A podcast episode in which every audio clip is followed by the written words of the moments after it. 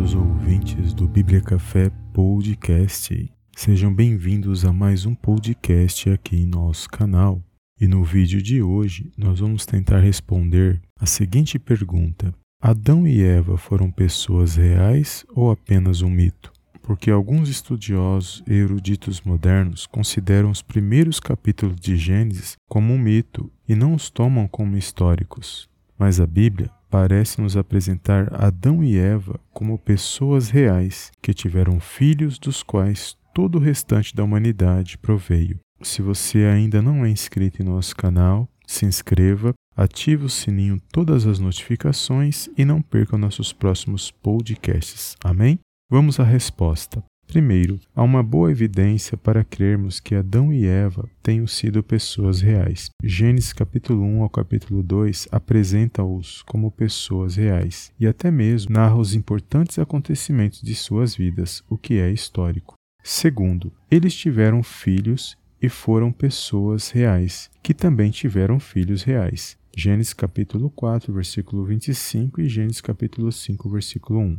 Terceiro, a mesma frase, são estas as gerações de, usada para registrar dados históricos posteriormente em Gênesis, em vários versículos, capítulo 6, versículo 9, capítulo 9, versículo 12 e capítulo 10, versículo 1 e demais versículos, é empregada com respeito a Adão e Eva, conforme podemos ver também em Gênesis capítulo 5, versículo 1.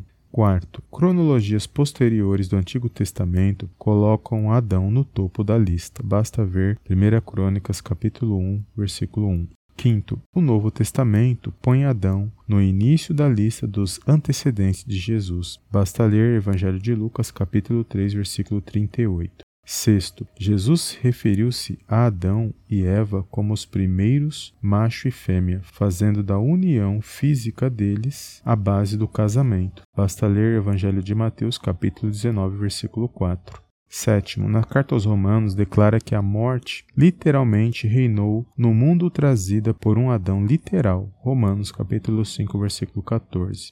Oitavo, a comparação entre o primeiro Adão e Cristo, o último Adão, em 1 Coríntios capítulo 15, versículo 45, manifesta que Adão é tomado literalmente como uma pessoa histórica. Nono, a declaração de Paulo de, de, que primeiro foi formado Adão e depois Eva, em 1 Timóteo capítulo 2, versículo 13, revela que ele é uma pessoa real. Décimo, é lógico que teve de haver um primeiro casal real de seres humanos, macho e fêmea, pois, caso contrário, a raça humana não teria como começar a existir. A Bíblia chama a esse casal que de fato existiu de Adão e Eva, e não há por que duvidar de sua real existência. Amém?